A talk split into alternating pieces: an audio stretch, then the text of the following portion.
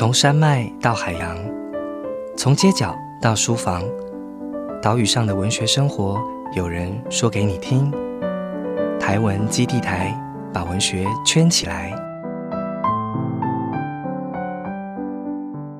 我是台湾基地台的值日生郑清红。台湾基地台是由台湾文学基地所设置，我们会在这个 Podcast 频道与你分享关于写作者、关于阅读的新鲜事。将台湾文学的各种讯息发送给大家，欢迎大家又来到本月大村民这个单元哦。呃，按照惯例，我们会邀请在台湾文学基地驻村的作家们来到这个频道，跟我们聊聊他们最近的新鲜事，还有在驻村期间的一些体验。那这一次，我们非常荣幸能够邀请到我们二零二零年的第一位驻村作家唐默。好，我们先请唐默跟大家打声招呼好吗？嗨，大家好，我是唐默。嗨，好，那我个人哦，接到台湾基地这一次的邀请哦，来客座这个主持人哦，说实话，我有点很复杂的心情呢，因为现在唐默坐在我面前，但你对我来说就是一个。熟悉的陌生人，我们第一次见面呢，其实就脸 脸书上都有那个，但是第一次面对面，然后有一个对话的机会，就看着看着有点害羞起来。然后，然后我今天我今天要出来的时候，我还问我的经纪人说：“哎。”那我不要送我们出版的书给那个，然后他说不用啊，他就是我们的经销商。我说对哦，好，这个出版业内梗内梗，好，OK，跟唐波一直是连友，然后一直在脸书上面有一些互动哦，但是很难得有面对面讨论聊天的机会。所以这次我就接到邀请，我也很期待，就是这一次跟汤莫老师可以面对面聊一些关于文学啊，关于这一次驻村的一些新鲜事。嗯，对对对，会非常的期待。但我个人接到这个访问的时候，我又有一点点觉得棘手哦。我看到唐默他的这一次分享的这个驻村计划，哇，内容非常丰富诶。然后我觉得你这个人的。经历也非常的丰富，比如说你你本身就是喜剧演员，对，然后呢，你又弘扬佛法，又有僧人的身份，然后呢，又有在写作，哦，就是我看你的这个写作的创作履历也非常的丰富，其实一直有得奖，然后最近呢还踏入了台语文学创作的领域。我本在想讲你用台语来把我哄。哎呦，我度假一开始嘛想讲要用台语来试看来。那 不过这这这这台刚才不是台语台，无要紧，我们两刚再来另外一个台语的专访。对，想说哇天哪，唐茉莉真正是亲门大户啊，关门龙爆。买下来讲就很很高兴看到有不同领域的人进来尝试台语文学。对，然后呃，唐默本身的创作。的这个打击面也非常广，嗯，那我就想说，是不是可以先跟大家介绍一下你自己？就比如说你这样多重的身份，然后你的兴趣也好，或者是写作创作方面的想法跟各种领域的关怀，你也对戏剧相当有研究。嗯，比如说布袋戏跟昆曲，是怎样的状况？你自己变成了这样子的多才多艺，然后斜杠不知道几条的人。我其实四岁开始看布袋戏，嗯，然后就一路追嘛，然后后来就去庙靠啊拜拜，其实能去庙靠看布的也看广戏。然后因为我们家是那种就是本省外省合起来的那种家庭，很多都是这样。啊，我妈妈这边就是天津跟呃天津跟烟台，然后我外公天津人，他很喜欢看相声跟京剧。哦，对，多多大家知道的话，就是人家会说，呃，在什么在上海，在北京学戏。然后在上海走红，然后在天津，在天津好像干嘛？反正是很重要一个地方就对了。所以小时候就是礼拜六、礼拜天去外公家，然后他就会教我什么《苏三起解》啊，然后陪他一起看戏曲，你我他。这个台还有人知道戏曲你我他这个节目吗？这不是我专业领域，我就很不熟了。就我们欢迎就是听众朋友可以那个在留言跟我们互动一下。然后然后然后礼拜礼拜六去外婆家外公家，然后接下来回到我们自己家，因为我跟阿妈住嘛。然后阿妈就每天就是看因为花个牙签哇，所以我从小其实就在这个环境里面，就是我不是真的去学戏的人，但是就一直在这个这个这个里里面跑。然后有一阵子，其实我真的会觉得说。那个戏曲的东西，或是讲台语这件事情，有一点点怂。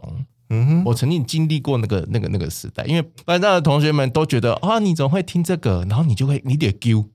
他一质疑你，你就会丢，丢了之后你就包在里面，就是你一样会听，可是你就不太敢跟人家说我在听这个东西，没有对象可以分享。对，然后是一直到慢慢高中开始有加入校刊社嘛。加入下关的时候，你就有一个自己的小天地。嗯，有小天地的时候，你就想塞自己的东西在这个天地，可以开始推坑。对对对，开始到处推推推。哦，我反正我不管会不会成功率怎么样，我就是反正就是推。然后那个时候才慢慢注意到说，对我应该要把这个东西，呃，当做是我自己的，不管是那创作的养分也好，或者是我自己，其实现在有点像融在这个生命里面哦。我觉得，嗯，我不知道你们骑车的时候脑袋会不会想一些歌。就是有些歌旋律啊会跑出来，有没有这样？然后骑车骑骑，然后就不经意的哼出哼出来。那我现在有，我现在骑骑骑出来之后，就是一些南管啊、昆曲啊。我也是半夜的时候，半夜的时候骑车，然后骑新海隧道吧。然后那时候因为好像是隔下个礼拜就要成果发表，还是干嘛忘了。然后我在吊嗓，然后就吓到旁边他背。这个阿贝如果突然这样被吓到，你你确定他就是当下神智还是清醒的吗？他就回头紧急看我，你知道吗？哦，对，你自己这样子的成长经历，比如说你在家里面跟南瓜阿妈，你们家里面的语言的状况是怎样？家里面就是就就是就是双声道，南雷讲，哎，南雷讲啊，阿妈是日本时代做火书，嗯，阿公是咧土地银行做行官。嗯，所以是我我我已经是落魄落魄家族了，这样没落的贵族就对。可是这两种职业，其实在当时的环境都是蛮在一个阶层以上。对，所以我已经是没落了，我我我我是家道中落见证者这样。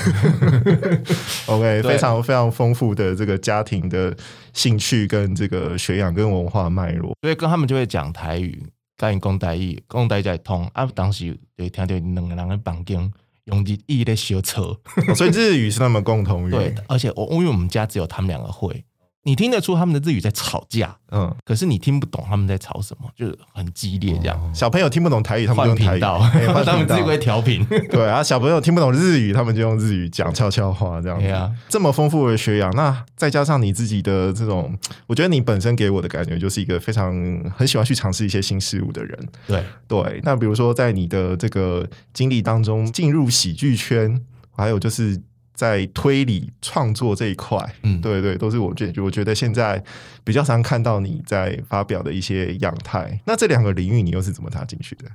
我常常在一些公开场合有讲过这件事情，就是我高中班上有一个同学，他要看《江湖川乱步》，嗯，可是我那个时候是看张爱玲跟白先勇，差太多了吧？对，然后所以我看到他在看《江户川乱步》的时候，我拿起来翻没有两页，我就哼。哎，那个你会不会被那个侦探迷 diss 这样？爱塞里，爱塞里，我我觉得就你知道他们那种讲故事或是描述的那个方法，就有那种落差。你在审美上面，你就会觉得看一千本跟看一本，嗯，就你就会有那种那种东西。那可是到大学的时候，呃，尝试着自己在写作的时候，我一个我一个大学同学，呃，也是我的室友，他就问我说：“你这个东西其实有办法发展成推理？”哎。我觉得他在羞辱我，就是我那个时候还是还是还是一个就是白迷张迷这样，我就还在那个文学的审美的戏谱当中。对，然后但是这件事情他讲完之后，我自己在反省的时候就发现，好像真的有那么一点。可是我那时候对推理非常陌生，而且我对他们哼了，所以就有点有点那个。然后其实机缘很奇妙，就是那个时候是去 Costco。就是有没有人想到会在这个地方发现我的推理机缘？就是 Costco 刚好在卖那个就是福尔摩斯的全集，就全套十几本，然后只有九百多块，然后我就买回家。两个礼拜就把那十几本刻完，我想太太太好看了吧，然后开关就这样被对就被打开被推坑，你知道吗？然后后来就看阿加莎，然后再回过头去看江户川乱步啊，然后就跟我们的同学道歉，当年不应该哼你一下。对，那个各位听众就要知道，你 flag 不能立太早，好不好？话都不要说的太早，不然到时候就是我们可以说这是自业自得。没错，没错，就是那个业力反弹在自己的身上。对啊，因果轮回，然后就开始开始自己试着创作嘛。那我其实最一开始写推理的时候，就是因为以前看戏曲啊，看这些东西，我就想说有没有办法把那个台湾两瓜里面的那种十大奇案，嗯嗯，哎，就嫌贵台湾啊，拿到架，然后把它写成推理。这个也是从比如说跟南妈一起看国阿体的这个部分养成的一些一些这种呃知识嘛。对，所以从小的东西，然后一直到成长过程当中，这两个东西就汇流了。嗯，汇流在一起之后，那我第一个投国议会的那个案子，其实就是哎第二个吧，第二个就是投这个，就是把十大奇十大奇案呃写成推理小说，因为十大奇案里面有些根本就不是奇案，它就是警察来逼供，嗯，还有。警察来扮鬼吓犯人，然后犯人就讲出靠边啊嘞。嗯哼，对，那我后来就把它翻成推理，然后就发现，哎，这个这件事情是有趣的。嗯哼，对我就很很努力的做这件，然后那个时候其实就接触了台语文的书写。嗯，我那个时候为了要让呃人物的声音声线能够有做一个区隔，所以我就会让讲中文的跟讲日文的都是用华语的书写在他的对话里面呈现，嗯可是本土的人我就去用台语字，嗯就是他的对白是可以用台语念得出来的，而且我我会很在意说那个是不是我阿公阿妈跟我讲话的方式。嗯哼，我讲闭嘴，较口语，我不用文言，我用口语，我按照讲哪讲。那讲到那个口语，我那天去听那个谭波鬼老师在在讲讲那个他两瓜的那个一些过程的时候，在新北市那边嘛，一个新北有意思。结果我一开始怀疑我有听错，结果大概每十句、十五句就会有一两句“啊靠腰啊靠腰”，就很自然的，很短的“靠腰”这样就很自然。那你知道说，那才是真正的台语。就是一个口头禅、口语的状态。对对，我会把这东西写在我的小说小说里面，那慢慢慢慢就跟、呃推理之间搭上。这是第一次录一个推理坑的一个，然后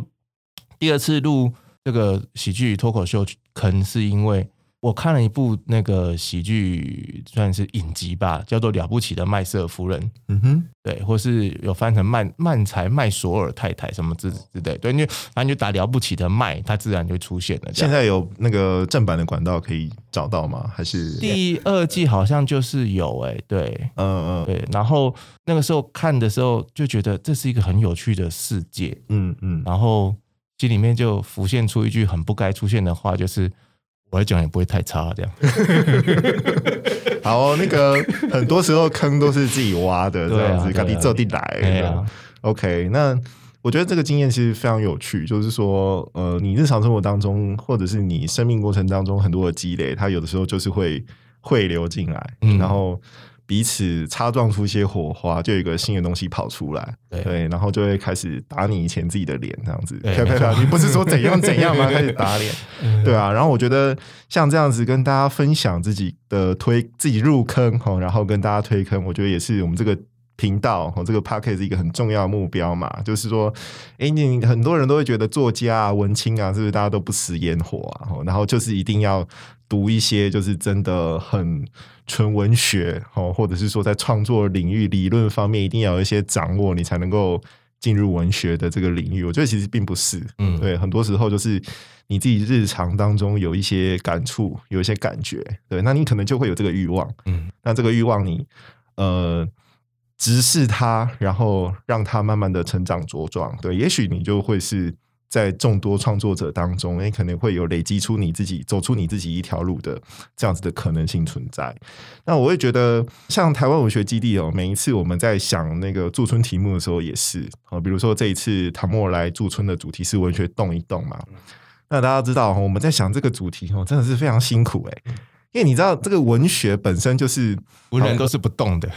都不动啊，直接去健身房练那个东西。然后每次去健身房练东西，我就会想到王胜宏老师以前有写过一篇文章，就是说他开始练健身的时候，他就被他老爸求，为什么？就说啊，卡扎时阵若无嘛无这啊，你别你别叮当，你就去传来底做代志，就是叮当啊。去广告养酒练啊，你就是叮当啊，你是个开机去健身房叮当。对，也也也有这种说法啦。对啊，对啊。所以我就觉得当初我们在设计这个时候，你就是文学本身就已经让人觉得有点距离了，然后我们又想要让这个东西更生活化一点，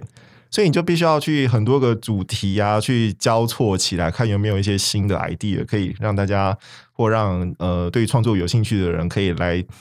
根据这个主题哈，然后发展出一些写作或大纲来这边驻存，然后有一些有一些初步的发表，这样这题目之难想。你每次想一想，然后觉，然后最近又碰到疫情，那有很多东西你就是没有办法做嘛。比如说，我们之前也有做过这个文学跟自然书写嘛，对不对？那自然书写你就是要出去走啊，等到，疫情你又不能出去走，你去要怎么去自然？哦，你最多就是自己家里庭院，然后台湾文学基地里面这样晃一晃，就自然一下这样。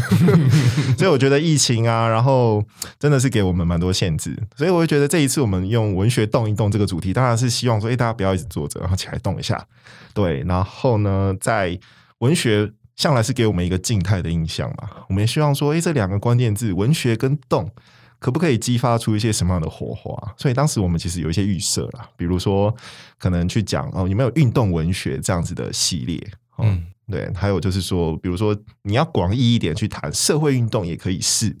对社会运动跟文学这样子的组合，就是看大家怎么去诠释，就是这个这个主题啦。文学动一动，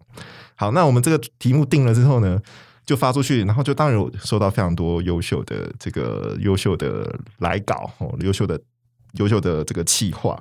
那其中像塔莫提出了这个驻村的主题哈，我就真的觉得。捡到你真的是秀个短袜，对啊，因为我就看到天哪，为什么文学动一动，然后你可以变出这么多菜？不够包生干，从头包到尾有没有？然后就是我们前面刚刚讲到的戏剧嘛，就是布袋戏啊，然后昆曲这些你都有谈，喜剧也有，然后你的推理文学创作也有。哦，然后你又给了一个很下牌这朱德哦，一个五金长望这样子，对啊，要不要跟大家分享一下你这一次精心设计的这五道？才其实五金长望后来想出来之后，这种谐音梗感觉会被喜剧同行耻笑。喜剧同行很 很很瞧不起讲谐音梗的人。关系你现在的 T A 是比较文学这边的，我们 OK，我们 OK。对，然后就想说，因为我想说，难得有一个驻村机会，那就是能够把我想要推的坑通通挖好在那个地方，让大家一个一个个掉进坑里面来。但是我最一开始的想法，那但是因为要动嘛，所以我就想说，那我要怎么样让大家动起来，嗯哼，就我想到说，那我们有时候平常在家里练身段啊，或是干嘛，或是在练布袋戏的时候，因为我现在讲讲喜剧会配布袋戏一起上台，嗯，那这件事情它其实就是动，嗯哼，可是这个动它要怎么跟文学连接在一起的呢？我就发现说，哎，其实它必须要有文本。就是它这些东西，它本身是有文本。就是你讲戏曲，戏曲它其实里面就是有文学。那这里面文学的时候，我本来请那个昆曲台北昆曲研习社要来谈说，呃，比如说我如果在身段里面去呈现出，嗯，这一句唱词里面所要表达的、表示的这个意境，然后手部或脚步怎么样去呈现出那个东西？因为如果大家有 follow 一些那种。呃，中国现在很流行那种什么古风的歌，有吗？就古风，就是配着那个电玩或是连续剧。可是还有他们有时候春晚也会那种很大型的那种古风那边跳舞。可是我们真的在学戏曲的人，就觉得那个难看到自己，就是。他筋骨僵硬，然后那个要西不中，要东不西的那种感觉，就是你就觉得说古时候人绝对不会这样做，嗯，或者是有时候他们会把脚岔很开，你想说这个不会是古时候的中国人会做的事情，没错没错，对，然后我们就想说，那在这个里面，我如何让这个动的这个动作一个身段，它其实都会被呃，这跟文本或者跟这个文学剧本里面呢是可以发生关系的，嗯嗯，对我我怎么样去呈现这些东西，这个是从戏曲的。的的方向来看，那推理的话，其实我是要大家动脑筋呐。对，没错。对我就是跟呃疑案办跟谜团，就是来请大家来动脑筋。那动那个脑筋的部分，其实本来要谈的是说台湾的推理文学的一些呃发展的历程，以及我们呃在这个过程当中有没有哪一些是实案，嗯嗯嗯，然后改编成推理，因为。嗯，其实国外很多的实案改编推理都非常成功。嗯，对。那台湾的推理文学其实有一段时间是，嗯，大努力的去想什么样的轨迹很厉害，但是没有考虑到实案这件事情。嗯，就是所谓的社会派推理跟本格派推理啊，其实就是对。那是最近像那个沃夫今年的那个要改编成滴水的推理书要上映了嘛？嗯嗯，它其实就是里面有一点实案的东西。它沃夫本来是全实案。嗯，对，然后推理书它就是有加入很多的创作的元素，这样它就是有一个实案作为基底。所以我本来请大家动脑筋，就要动这个部分。因为等一下我们还会针对就是这个驻村主题有一些各个部分比较细部的讨论，然后推理刚好其实。呃，台湾机之前也有一个推理展，对对对对对对，还是蛮多人去看的，所以我觉得这个部分也许待会可以再多聊一点。对啊，那其他的部分，比如说你要在那个空间里面去跟大家谈，比如说呃，刚刚讲戏剧的身体的展演，嗯，对，然后还有就是你在计划里面有提到说你要强调新记体，嗯，这几个关键字就让我觉得它其实让我呃开始思考，就是文学跟其他领域更具体的连接是什么？比如说你刚刚讲到演戏的。这个动作嘛，它其实这个动作本身就是一个可以被分析、被展示的文本。对对，然后或者是说，像前面一开始提到的，就是你可能用台语去创作的时候，其实我们在掌握的都是一个动态的东西，就语言的状况也好，或者是说你要去描写你的角色，然后你的剧情等等，它其实都是一个非常动态的一个很复杂的过程在里面。所以我觉得我们把文学这件事情想预设它是静态的。这件事情其实就我觉得相当局限啊，呃，这也让我自己回头去思考，哎，当初参与一起讨论这个文学动一动这个标题的时候，是是不是我们就预设了某种文学的特质？嗯，对，我对不起，我们深自检讨。但是也是激发大家去想啊，去想说看，其实我马上第一第一个想到，其实也想到是社会运动。嗯嗯，对，因为这这几年就是台湾很。不能讲流行，要讲蓬勃。蓬勃 这几年应该比较还好了，因为疫情的关系。对疫情，大家比较不敢出来，这样大家都当键盘柯南。对对对，然后或者是说，呃，近年社会运动，我觉得它可能就是三一八过后吧，三一八这个指标性的一个社会运动之后，哎，大家好像呃，透过不同的方式，然后去经营自己关心的议题。对对，当然我相信更多。各种不同议题的人，一定持续都在关心自己所关心的这个事情上面。对，但那就社会运动，我觉得就是一个一样一样，也是一个疫情的限制。对啊，呃，还是要先担心自己的身体安全，这样子。对对。而且我最早一开始申请驻村的时候，就是去年其实有申请过一次，然后那个时候我就想说，这个地方这空间这么好，然后。纯日式的生活起居，其实我一开始最早一开始提一个提案是那时候还没有什么主题或什么，就是什么日常还是什么，忘记哪一哪一节。我想说我在里面就是做菜，然后开直播。但是后来听说里面不能使用明火，没错。我还打电话问说，那我可以在院子煮吗？一定要煮就对了，就是没有火很难煮东西。其实，可是我实际去住宿的时候就发现，哎，它有那个电子的那个锅可以用。嗯嗯。于是我就开始在里面煮我的三餐，我就真的在里面煮了三餐。那你的食，你的那个食材呢？全部自己带，全部自己带。我我菜包自己带，泡菜自己带。酒自己清酒自己带，酱油自己带，盐糖什么所有的调味料全部通通自己带。你是小当家吗？对啊，我就我连菜刀都自己带，因为那边没有菜刀哦。接下来要要接下来住村的朋友注意喽，那边没有菜刀跟砧板哦。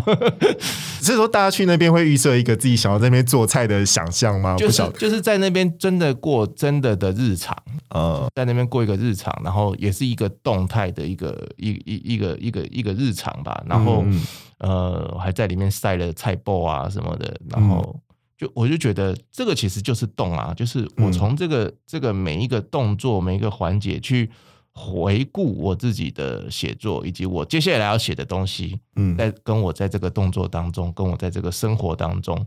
它可以让我停在这个当下，嗯，然后去发现说。哦，其实我的时间是可以这样子安排的。嗯哼哼。为什么讲心计体？其实这心计体是正确来说，应该是我们师傅有一次上课上禅修课的时候讲到的吧？嗯，禅的心，然后禅计跟你的身体的调整，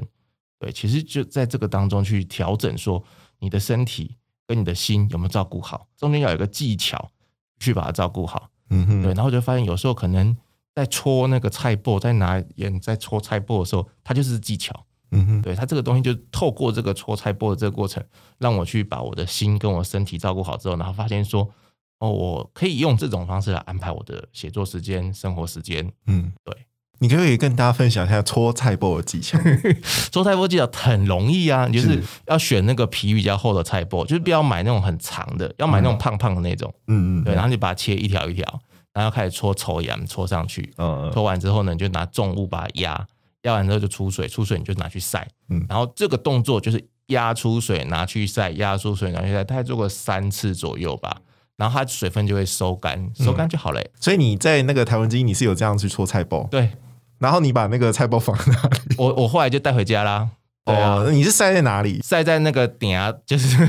后门进来不是有一个石头吗？嗯嗯嗯，对啊，然后我就带，我又买一个 B 胎啊，我就就是我把 B 胎也带过去啊，然后就把它铺在 B 胎上面晒菜包。哦，大家知道就是呃，因为台湾机它旁边其实有很多住户，就是大厦嘛，所以大家其实你只要住在附近，你其实可以看到就是台湾机园区内的动态。那你刚刚这样讲，我就想说，就是我们邻居会不会突然觉得，为什么有人在里面 晒菜破？哎，开开始有多少人啊？对对，开始有多少人啊？就开始有一些比较 呃日常的这个动作在里面。对啊，我觉得这些让房子这个房子也跟着一起动起来。哦，我觉得这件事情很重要。的确是，而且之前我来呃当值日生访问驻村作家的时候，我其实都会问大家说：，哎，你住进这个空间，因为其实日式宿舍，除非说你本身就是曾经住在里面过，嗯。不然，其实现在大家一般比较没有机会长时间的在里面呃住宿或生活一段时间，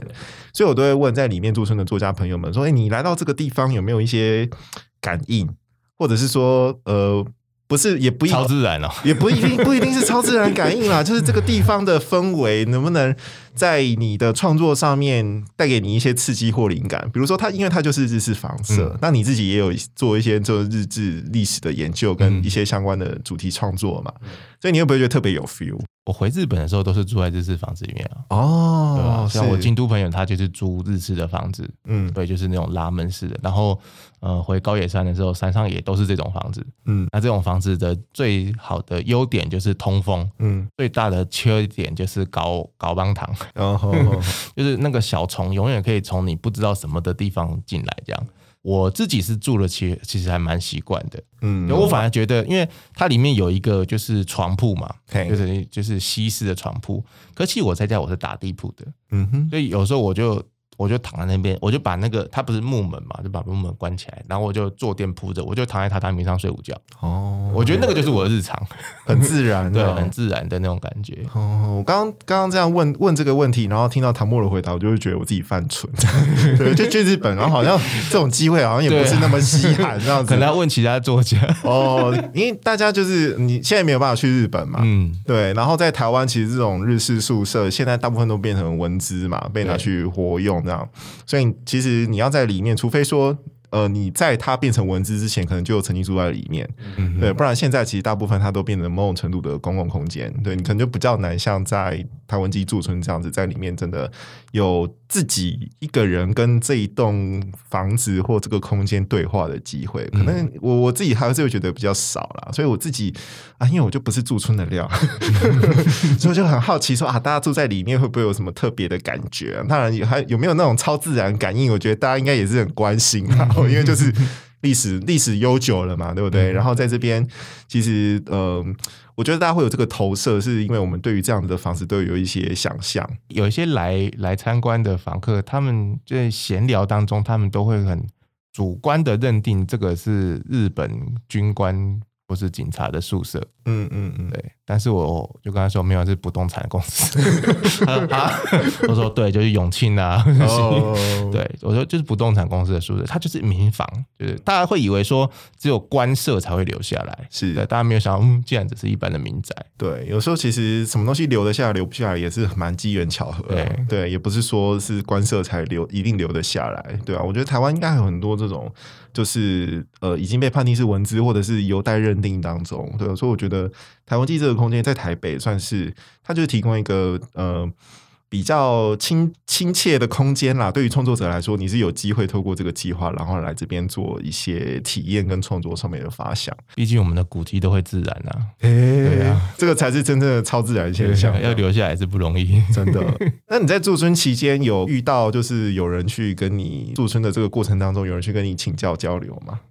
呃，有遇到有来交流单口喜剧的，单口喜剧，嗯，就是有那种阿姨妈妈，他们就不懂单口喜剧、脱口秀到底是什么东西。可是他们有看过这类表演吗？都是伯恩。哦哦，就是单口喜剧今天在台湾之所以会这么红，其实都是因为伯恩嘛，大家都只有看伯恩嘛。可是其实单口喜剧在今年在台湾已经迈入第十五年了。是，那这这十五年有没有一个，比如说起气点？起一点就是卡米蒂这间公司，这个喜剧俱乐部它的创立，就二零零七年的时候，它呃开在就是一个一个很很不起眼的小地方。然后最近卡米蒂还有上传那个历史照片，就是卡米蒂的老板爬那个木头梯，嗯，然后在自己在装扛棒，然后旁边帮他扶木头梯的是瓜吉。哎，然后就有人就有人说，哎，那木头地看起来很不稳，在底下留言，然后就连马上就有人留言说，怕什么？装脚是四亿元哎，这个这个有梗，这个有梗，对对对。然后他现在搬在巴德路那边嘛，然后他今年会再搬搬到中山国中站，就是靠近机场那附近，然后是一个变成是一个很大的空间啦，它就可以容纳一百多个座位这样。所以起起点它就是二零零七年，然后今年等于是第三代的。台湾所有喜剧演员都是从那边出来的，嗯，对对，然后是一个呼吁台湾喜剧演员跟这个这个艺术类型的基地，台湾喜剧基地，对对对对对啊！可是为什么是妈妈？你刚说是对，因为他们他们就是闲逛吧，我觉得闲逛逛到之后看到有 DM，然后说有个有驻村作家，然后这边有开放。然后他们前面两栋、三栋都逛下来，最后这栋不逛，好像没有值回票价，虽然是免费的，所以他们就把它逛完了。逛完，然后看到你坐在那边，对，然后哎，他的博代记得来开开杠，啊，请你啉茶啊，然后我我还要带茶叶过去嘛，然后就泡茶，请他们喝茶，就像一个主人一样，我就是嗯，俨然就是当一个那边的主人，然后跟他们聊喜剧这个东西。哦，那他们他们对于喜剧，除了说刚刚比如说看了伯恩的影片之外，对，那么他们他们。是有有自己想要试试看吗？还是说，哎，单纯就是一个欣赏的角度？应该就是观众成分。嗯，我想说，会不会聊着聊着就跟你演起来了？嗯，长辈的话有难度，因为你知道，长辈的笑点跟我们是不一样的。比如说，就是如果这我们我们喜剧演员有时候专场的时候，我们会想要想想要知道说，可能是在哪个场合，嗯，然后我们会去抓一下说他出来的年龄层大概到哪边，嗯，那你能够讲的梗就会大概到哪边，嗯嗯，对，它其实是有有有呼应的，就是像什么地狱梗之夜，那我们就知道说这群人就是一群没有道德感的人，所以我们 所以我们就不用担心什么东西，就随便讲乱讲都可以，然后就已经把 T A 设定的很清楚，对对对对，所以如果今天我是长辈之夜的话。对，那我可能就要学张帝唱歌啊。哦，OK，对啊，然后他们就会中。那你在过程当中，呃，有没有遇到跟你请教写作写作问题的人？比较少。写作的话，其实有呃两三位是自己的朋友吧。然后，但是因为疫情啊，然后这一年都大家都就是脸书上面在联系，所以他们刚好看到我在这边驻村，所以他们就来拜访，然后就来聊。那聊的话，其实都是在聊说，嗯。他们大部分是没有写作经验的人，他们都很希望能够把他们生活中的点点滴滴，或者是他们的职业上所遇到的事情，看能不能文字化。对，然后他们就会想要询问说，这个当中从想法到写行诸文字，这当中到底必须经历哪些？我觉得这个也是台文机一个非常重要功能啦，就是因为它本身就是一个。嗯，具备多重功用的一个基地。然后我们希望在驻村的过程当中，其实作作家可以透过这样子的驻村时间跟大家有互互动。然后我觉得，不管是呃当时的当届的驻村主题也好，或者是说一些写作上面的技术交流啊，乃至于你有提到说，比如说呃文学奖啊之类的 这个东西，其实都可以在这些时间跟我们的驻村作家有很难得的一个面对面 talking 的机会。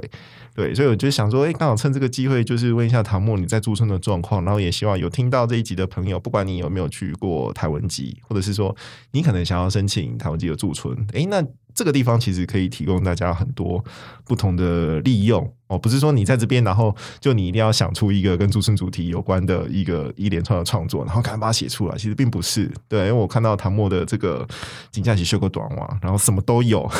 什么都有的好处就是我写什么都可以的。可是你这是每个你每个部分你都要交一些成果，交创作出来是吗？呃，我我现在的是就是我会写一些活动设计。嗯，对，然后我我教的成果，因为我住到中间的时候，其实后来因为疫情的关系，我就回家居家隔离。但是我我是到现在都还是没有达到这个天然的第四季，所以 先不要，先不要。对，所以所以所以就一直现在，然后中间就等于是我的计划买十几天就中断，就是砍半嘛。嗯，那砍半之后，我本来啦，本来其实是想要写个三到五篇的。推理小说，并且是以我要讲的这些的题材为为主的推理小说，可能布袋戏的推理小说啊，或者是呃昆曲的推理小说。但是因为时间上的砍半，所以我就把它融合成一个呃中篇小说。嗯，对，然后把主题跟命题聚焦在歌仔戏跟两瓜这个东西上面。嗯哼，对对对，你这样产出算是非常快。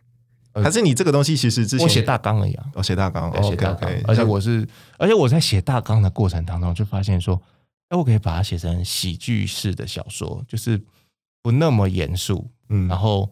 诙谐里面带一点点黑色幽默，嗯哼。这样子的风格下去走。嗯，对，那你觉得你这样子的创作，在目前台湾的推理的这个类别当中，诶你觉得 你自己怎么定位？有我自己吧，对啊，因为刚刚前面提到说，我们后面有一些时间可以 focus 在你身为这个疑案办的主编这个身份身上，来跟大家推坑一下。推坑就是疑案办现在有七百多篇的文章，然后包含国内外的各种解决未解决的悬案。嗯嗯对，那疑案办自己也有一个 podcast 的频道，那是我自己在、我自己在讲的这样。嗯那有时候就是请喜剧演员一起用喜剧的方式来讲悬疑案件，嗯然后有时候是我自己可能挑一本书或是一个电玩或是一个电电影影集来来聊这个东西。那我们一直到现在为止都是免费的网站，而且以后也会是免费的网站，就是因为我们希望这些东西能够被大家看见，嗯嗯被大家注意到说这个东西是可以。不管是什么什么历史的伤痛啊，或是种种，这个当然非常重要。可是如果有一天这个东西可以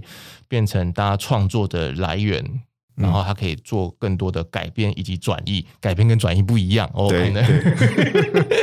呃，就是做更多的改编或者是转译的话，那这个才是我们真乐见的事情。嗯因为哦、我自己这一两年都有看一些韩国的影集，嗯对，那就是从这个正当管道看，越 就看了之后发现，他们已经把他们的社会的悬案或者政治的黑幕，已经很自然而然融化在那个剧本里面了。我觉得这就做到出神入化，真的是可能日本可能都要望尘莫及，因为日本还停在一种很公式的那种写法，这样、嗯，是。不是公式字式，嗯 不是那个公式，是那个公式。OK OK，怕怕被告，好的。好的，对，那然后我就想说，台湾其实应该也要有这样子的东西出来才对，不能只是把影视剧拍出来之后，然后只是一直想要教帮大家上历史课，或是帮大家干嘛？我觉得应该更更有余裕，然后更融合，这更消化在这个剧本当中。嗯一案办其实就是这种心态。嗯呃，我们今年会跟那个漫画家赖伟之会合作，嗯就是我们会合作一个，我们把呃基隆基隆写成一个叫做渔港城，就是把它虚构化。嗯然后，但是我们把这渔港城设定为很像高潭市的一个地方，嗯哼，对，然后就有一些在基隆发生的悬案跟实案，通通都画在一起，这样子。哦，对，所以我们希望把这些东西做很多不同的面向去做输出。原来如此，听起来非常令人期待。对啊那你刚刚自己讲说，你的那个驻村的这个创作大纲，你想要融合推理，然后要一点喜剧或黑色幽默成分。对，对，那你觉得你现在，我自己是对推理领域比较不熟，嗯所以我不晓得说，哎，这个类别或这个路线，在过去的推理作品当中，有没有人曾经做过，或者是你自己这样子去操作之后，你希望可以开拓一个什么样的新的气象吗？你的期许是什么？就是还蛮多轻推理跟校园推理都喜欢搞笑。嗯呃，最近最近这几年，日本的很多推理作品都喜欢搞笑，这样。那我觉得也也是一个方向，也不错。但是我比较不不是走搞笑，我可能会走呃，它可能有个案件，嗯它可能需要抽丝剥茧，但主体其实是要谈。在我其实，在驻村的过程当中，本来想这个想这个大纲，然后你知道，就是人就是会越想越多，嗯然后就会帮自己一直挖坑。后来想想，就说我如果只是写这样一篇中篇小说，刚刚就不菜，呃，然后不如我就把它发展成中篇小说的台湾喜剧中篇小说三部曲。哦，对，所以它可能就是三部曲中的其中一部。坑越挖越挖越大对，然后它是针对它针对两瓜跟瓜体嘛，哈，然后另外一部可能就针对相声，嗯因为它也是喜剧的一部分嘛。嗯嗯嗯然后另外一个就是我文化部之前在投那个积极性书库的时候，其实我已经在写一个单口喜剧相关的中篇小说了。嗯嗯嗯，对，那三个中篇合起来，其实它就是台湾的三个很常见的、很早期就一直存在的喜剧的形式。嗯嗯嗯我会往这个方向写，所以推理会比较轻一点。那我自己在推理的定位，我自己其实是，呃，我开始写推理了，而且有拿透透在用推理小说拿过纯文学比赛的地方文学奖嗯的这件事情的时候，我都没有去跟台湾推作家协会。呃，跟他们说，啊，我在这里，我是谁，我完全没有跟他们打招呼，因为我那时候，我我现在也是这样，我有一种很古板的想法，就是我还没有出版相关的著作的时候，我就是 nobody，所以我就没有那啊，我是一直到我出版了人生的第一本推理小说的时候，才问他们入会方法是什么，嗯嗯，然后才开始入会。是对，那入会之后，我现在都是写台湾的悬疑案件，台湾很本土的，而且都是偏社会派的。嗯嗯，对，所以我自己可能都是在这个范围里面。那有些人他们很喜欢写那种，就是把所有的仇家通通都叫到一个山庄里面来啊，然后故意把你的路砍断啊，然后对啊，嗯然后召唤暴风雪，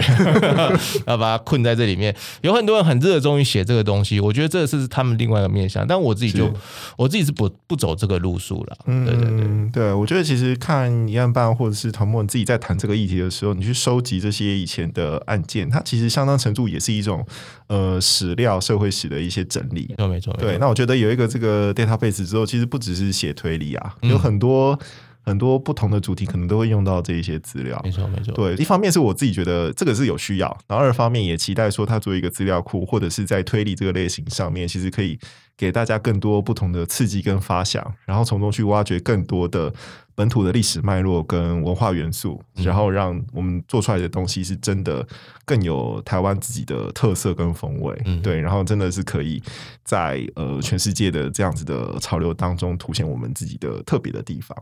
对对，真的相当的期待唐末你的坑一个一个填满。好，我我努力。OK，好，那我们今天节目的时间大概到这边，真的非常谢谢唐末今天来到我们的台湾记的 Podcast 本月大村民，那就期待唐末之后为我们继续带来更多秀哥短袜，不要秀哥短袜，两年后，两年后再来。两年后对，然后继续为我们带来更多精彩，然后又这么多元哦，然后又